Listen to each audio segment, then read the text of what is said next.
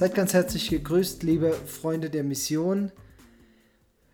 Heute habe ich einen Gast, der mit mir zum Thema Mission ein paar Gedanken austauscht. Und was liegt da näher, als die Person einzuladen, die mit mir schon seit einigen Jahren gemeinsam unterwegs ist, die mit mir gemeinsam auf der Mission ist, auf unserer Mission. Ich begrüße ganz herzlich meine Frau Lena. Hallo, ich freue mich auch dabei zu sein. Ja, das ist ein ganz interessantes Setting hier. Also die Kinder schlafen gerade. Wir sitzen am Schreibtisch so ein bisschen übers Eck, weil es der einzige Raum ist, wo wir so ein bisschen Ruhe haben. Aber ich finde es ganz wichtig, weil die Mission, auf der ich unterwegs bin, nicht funktionieren würde äh, ohne Lena und sie eigentlich der wesentlich oder ein wesentlicher Bestandteil dieser Mission ist und äh, deswegen möchte ich äh, gerade am Anfang ihr das Wort auch geben und sie mal da einladen, auch ein bisschen was dazu zu sagen, was für sie Mission bedeutet. Und ganz speziell, und das ist ja unser Thema hier in den ersten Folgen, das Thema Berufung. Und ähm, ja, Lena, wie hast du das damals erlebt, dieses Berufungserlebnis? Ich habe darüber schon im Podcast berichtet, äh, wie das so war. Äh, am 6. März 2018 diese Szene am Kreuz, die Szene daheim auf der Treppe. Wie war das für dich? Was hast du in diesem Moment empfunden? Du hattest ja gerade ein paar Stunden vorher ein Kind entbunden und warst ja vielleicht auch noch so ein bisschen im Hormonrausch der Entbindung. Ist man da so ein bisschen verrückt oder äh, kam das für dich auch völlig überraschend? Ich glaube, um äh, verrückt zu sein, braucht man nicht den Hormonrausch einer Entbindung. Für mich war das eher ähm, so ein Moment, wo es alles sich zusammengefügt hat. Also es war so ein Moment, wo es plötzlich das Bild ein Bild war. Also wir haben ja, ähm, wir sind ja schon lange zusammen unterwegs, der Benjamin und ich, und ähm, wissen, dass, ähm, ja, also haben immer schon gespürt, dass wir, ähm, dass das, was wir bisher erlebt haben, noch nicht alles ist, noch nicht alles ist. Ähm, und ähm, in dem Moment war das einfach so, dass das ja, dass ich plötzlich ein großes ganzes Bild gesehen habe und es einfach so sinnig war, dass das gar keine Frage war, ähm, ob das jetzt, ob wir das jetzt machen oder nicht, sondern es war ganz klar in dem Moment. So, für die Gleichberechtigung haben wir jetzt noch mal das Mikrofon ein bisschen justiert. Ich hoffe, dass wir jetzt die gleiche Tonlautstärke für die Lena und für mich hinkriegen. Wir werden das jetzt äh, gleichberechtigt hier fortführen, unser Interview. Ja, ich finde es ganz interessant, weil darüber haben wir auch als Ehepaar noch nie gesprochen. Ähm, aber es ist tatsächlich so, dass ich mich äh, schon immer wieder gefragt habe, auch in der Vergangenheit, für was lebe ich, was ist mein Auftrag hier, was ist der größere Sinn äh, hinter allem, sind so einzelne Bausteine, Puzzleteile immer in unserem Leben gewesen. Aber ähm, ja, wie du sagst, das große ganze Bild hat sich äh, da vielleicht ein Stück weit erschlossen. Also ich will es mal so formulieren, ich glaube, die Tür ist aufgegangen und man sieht dahinter, es ist hell, aber es ist, glaube ich, noch nicht so, dass wir als Ehepaar die volle Dimension von all dem sehen, was uns noch erwartet. Oder gehst du davon aus, dass das jetzt hier alles ist? Ich glaube auch, dass es ganz gut ist, dass man nicht ähm, immer gleich sieht, was einen noch erwartet, sonst wären wir vielleicht diese Reise gar nicht angetreten, sondern ähm, wären vielleicht erschrocken zurückgewichen. Ähm, Genau, aber in dem Moment, für den Moment war es ähm, klar, die Entscheidung ist bei mir zumindest sofort gefallen. Und ähm, wie du sagst, die Tür ging auf und ich wusste, okay, das ist jetzt die Tür. Wir stehen auch an so einem Wendepunkt. Das spürt man ja auch eigentlich immer mal wieder im Leben, dass man an so einen Wendepunkt kommt, wo man weiß, okay, jetzt kann ich durch die Tür gehen oder ich kann es bleiben lassen. Es ist einfach so eine Entscheidung im Leben und das war so ein Entscheidungsmoment, ganz klar. War das eine mutige Entscheidung oder war das eine eine Entscheidung, die, für die es eigentlich gar keine Alternative gab? Für mich gab es keine Alternative, weil ähm, ich denke, wenn man mit Gott unterwegs ist ähm, und auch spürt, wenn der Wind sich dreht, dann gibt es da eigentlich kein, ähm, oh, ich denke da nochmal zwei Tage drüber nach oder ich muss nochmal drüber schlafen. Du merkst in dem Moment eigentlich, jetzt ist was Neues dran. Jetzt war unser Leben ja eigentlich ziemlich komfortabel in Deutschland. Das, selbst für deutsche Verhältnisse glaube ich, ist es kein Geheimnis, dass wir äh, doch einiges an Luxus hatten. Ähm, ich denke nur an deine wunderschöne Designerküche äh, mit Liebe, äh, ja, designt, jedes Detail irgendwie besprochen im Küchenstudio. Das war ja für dich so der zentrale Punkt. Ich erinnere mich noch dran, da waren kaum die ersten Wände rausgerissen, da wolltest du ja eigentlich schon die Küche einkaufen gehen.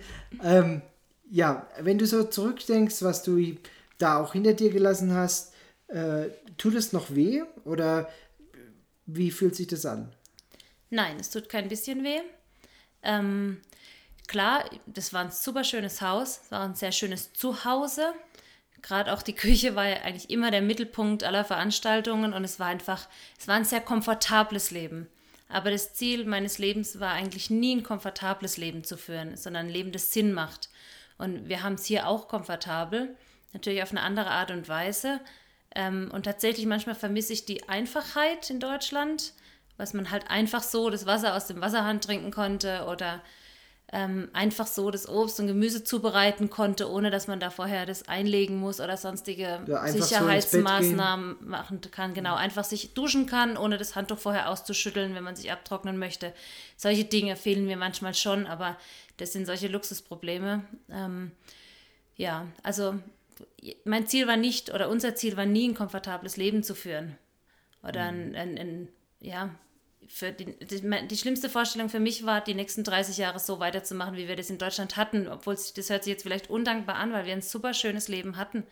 Aber es war Und wir so, hatten ja auch darauf hingearbeitet. Eben, wir haben uns dafür ja, sehr viel Mühe gegeben. Aber es war auch so, ich wollte äh, schon immer mit meinem Leben einfach auch eine Spur hinterlassen und nicht einfach nur, jo, es war schön, ähm, wir hatten ein tolles Haus, tolle Kinder, ähm, das war's. Und ab 30 kam da nichts mehr. Und so. an 30 kam da nichts mehr. Das war tatsächlich auch eine große Furcht für mich, wo ich wusste, okay, Familienplanung ist abgeschlossen, Hausbau ist abgeschlossen. Ich habe mein Traumauto gefahren, einen wunderschönen VW-Bus in Silber, den ich tatsächlich vermisse. Ähm, ja, und was kommt dann noch? Das war, ähm, ja, wirklich so ein Gedanke, der mich umgetrieben hatte, weil ich nicht wollte, dass das alles ist. Auch wenn es vielleicht für manche oder für viele einfach ein berechtigtes Ziel ist im Leben, darauf hinzuarbeiten, aber für mich war das nicht genug. Gut, dann kam der Wendepunkt über Nacht sozusagen. Es war ja im Prinzip über Nacht.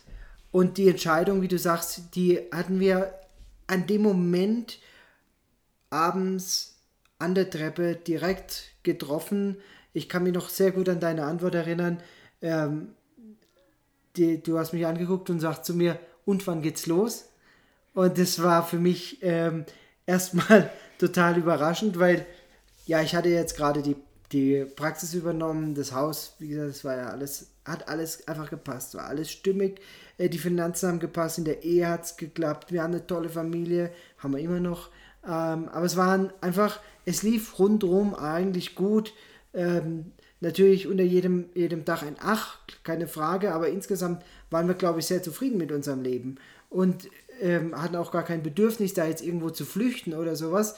Und dann, ähm, gerade für dich als Person, die ja Stabilität liebt, die Kontinuität liebt, den Rhythmus liebt, ähm, dann zu sagen, ich gebe hier alles auf in eine ungewisse Zukunft. Ich weiß, wir werden die ersten Wochen auch erstmal nur auf Reise sein. Wir werden auch unterwegs sein, wir werden aus den Koffern leben. Es wird alles anders sein. Wir müssen uns auf, auf neue Menschen einstellen. Ähm, ja, wir müssen uns auf ein neues Haus, eine neue Toilette, eine neue Küche, neue Schlafmöglichkeiten, alles neu äh, äh, einstellen. Ist dir das in dem Moment bewusst gewesen? Puh, ich weiß es nicht. Ähm, ich glaube nicht so in dem Ausmaß, aber vielleicht war das auch gut. aber ähm, als ich Jugendliche war, vielleicht mit 16 oder 18, war ich mal in einem Vortrag von einem Freund von uns, der hat über Berufung gesprochen. Und er hat damals gesagt, ähm, vielleicht ist deine Berufung das, was, ähm, wenn du es siehst, dein Herz zum Schlagen bringt. Also wenn du eine Situation begegnest und dein Herz fängt an zu schlagen, dann ist es deine Berufung oder kann es möglich sein, dass das deine Berufung ist, weil es in dir was zum Schwingen bringt, was Gott da vielleicht reingelegt hat, ähm, wo er dich haben möchte. Und das war in diesem Moment, ähm, hat mein Herz einfach in Schwingung versetzt. Und ich wusste, okay, ähm, mein Herz hat schon immer gebrannt für Südamerika. Ich dachte immer, für was habe ich Spanisch gelernt? Es muss doch irgendeinen Grund geben. Ähm, ich wollte schon als Jugendliche nach Südamerika gehen, habe das aber einfach verschoben, zwecks Ehe und äh, Kinder und äh, dachte dann, naja gut, dann mache ich das halt, wenn die Kinder groß sind. Ähm, dass sich diese Tür dann aufgetan hat, dass wir das zusammen als Familie machen können, das war für mich eben so ein Moment, wo, wo eben ein neues Puzzleteil in dieses ganze Bild dazu gekommen ist und das Bild einfach klarer wurde. Jetzt gibt man dann alles auf, also du hast ja auch ziemlich viel Arbeit gehabt. Äh, ich erinnere mich noch gerade das Ende 2019. Ich habe ja zwei, drei Abende in der Woche habe ich äh, Vorträge gehalten. Ich habe ja Vollzeit noch gearbeitet, 70 Stunden jede Woche. Ähm, dazu haben wir, oder hast du im Wesentlichen äh, Spendertreffen organisiert. Also das heißt, Leute, die uns unterstützen wollten für die Mission, die haben wir auch nach Hause eingeladen, haben äh, sie eigentlich mit denen immer was gegessen. Also es gab immer entweder Kaffee und Kuchen oder äh, ich erinnere mich da noch an deine legendären Zimt, Zimtschnecken oder es gab abends äh, Grillen und so weiter.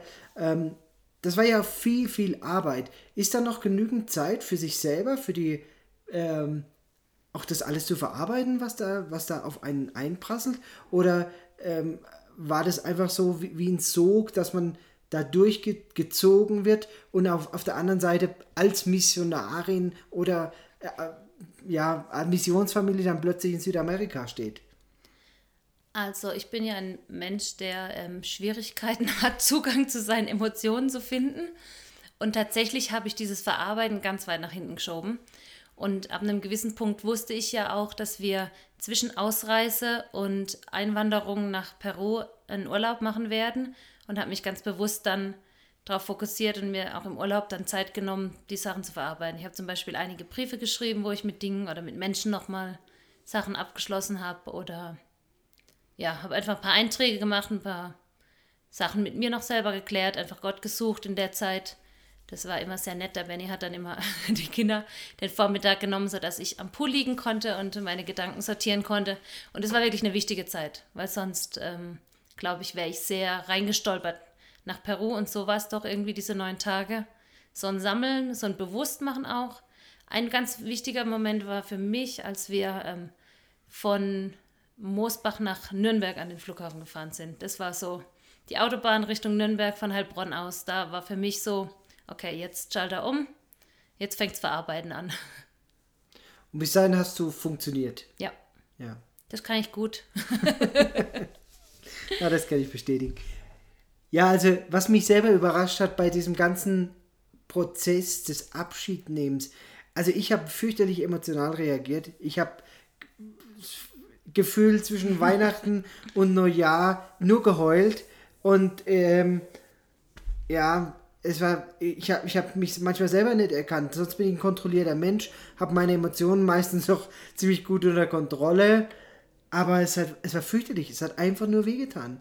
Also gerade äh, die Menschen, die mir ganz, ganz, die ich ganz, ganz arg äh, ins Herz geschlossen hatte, da waren die engsten Freunde natürlich dabei, aber insbesondere natürlich meine Schwester und mein Großvater, gerade mein Großvater, der mich seit äh, meiner frühesten Kindheit immer irgendwie ähm, ja, sich um mich gekümmert hat und bis heute der Mensch ist, von dem ich behaupte, selbst wenn ich jetzt anrufen würde, sagen, Opa, ich stecke irgendwo ganz groß im Mist, ich bin in Südamerika, der Opa würde alles möglich machen, um mich hier rauszuholen.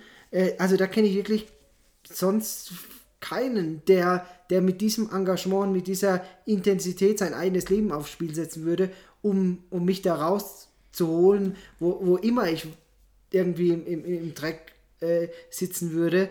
Und äh, sich gerade von so einem Mensch zu verabschieden, das hat mir fürchterlich wehgetan. Gerade weil der Opa 82 ist, drei Jahre, keiner weiß, sehen wir uns noch einmal. Und, ähm, aber ich habe in dem ganzen Prozess dich erlebt, wie du dich von deiner besten Freundin verabschiedet hast, von deiner Schwester, von deiner Familie. Und ich stand oft nebendran und habe, äh, also hat gefühlt mir mehr getan als dir.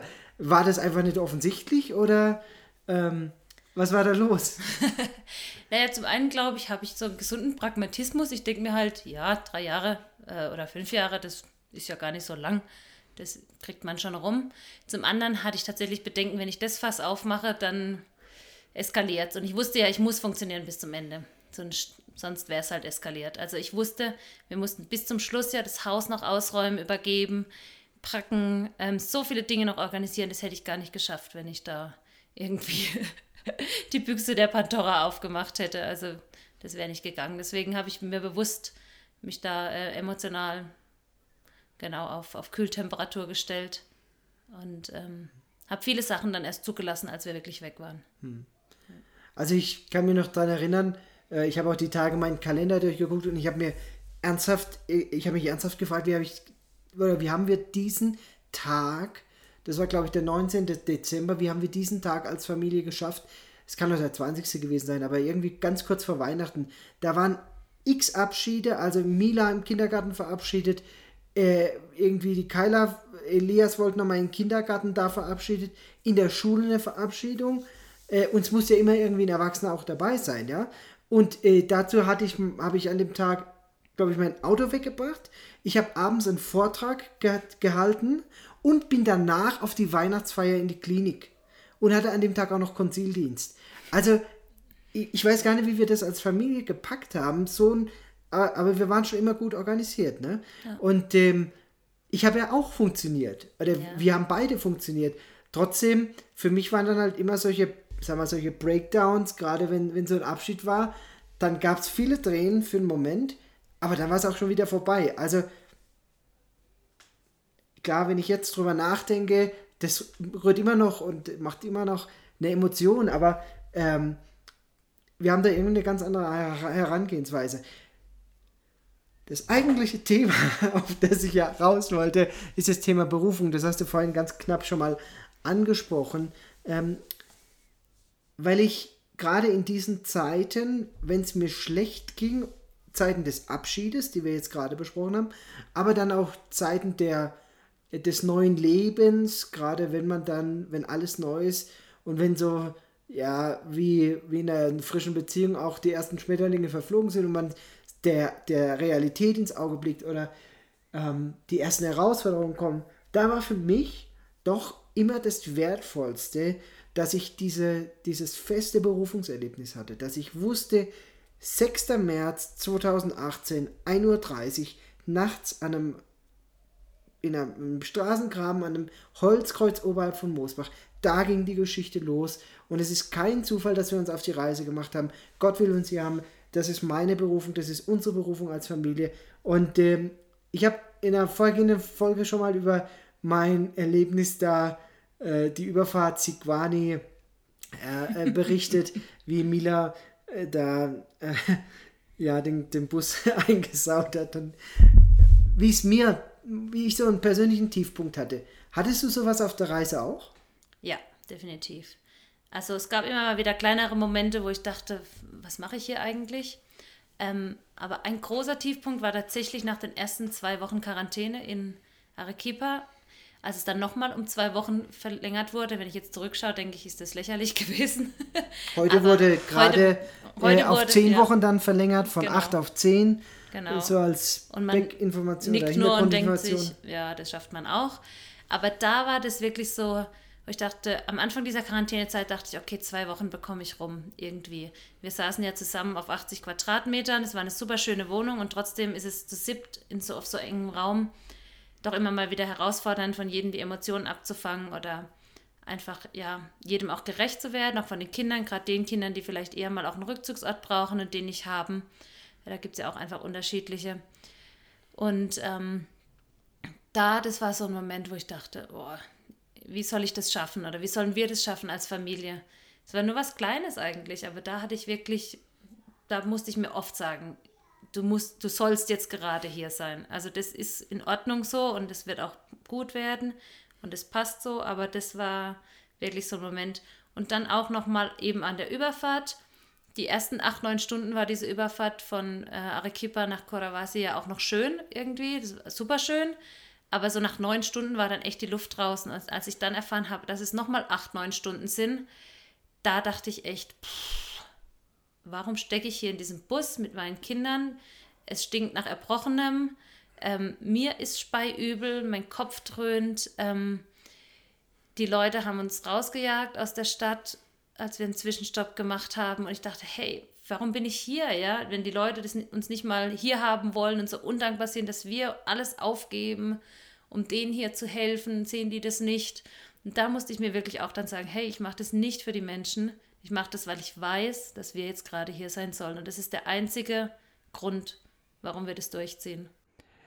Und schon wieder ist die Folge vorbei. War was für dich dabei? Hast du was mitgenommen? Eine Inspiration, ein Gedanke? Lass es mich wissen, es würde mich riesig freuen, wenn wir von dir hören. Zum einen kannst du uns gerne eine E-Mail schreiben unter peru.missionsarzt.de oder über die entsprechenden Social Media Kanäle Facebook und Instagram. Dort findest du uns unter Missionsarzt. Gerne hören wir von dir. Vielleicht hast du auch ein Berufungserlebnis oder eine Mission, auf der du unterwegs bist und möchtest das mit uns teilen. Ich freue mich riesig von dir zu hören. Bis zum nächsten Mal.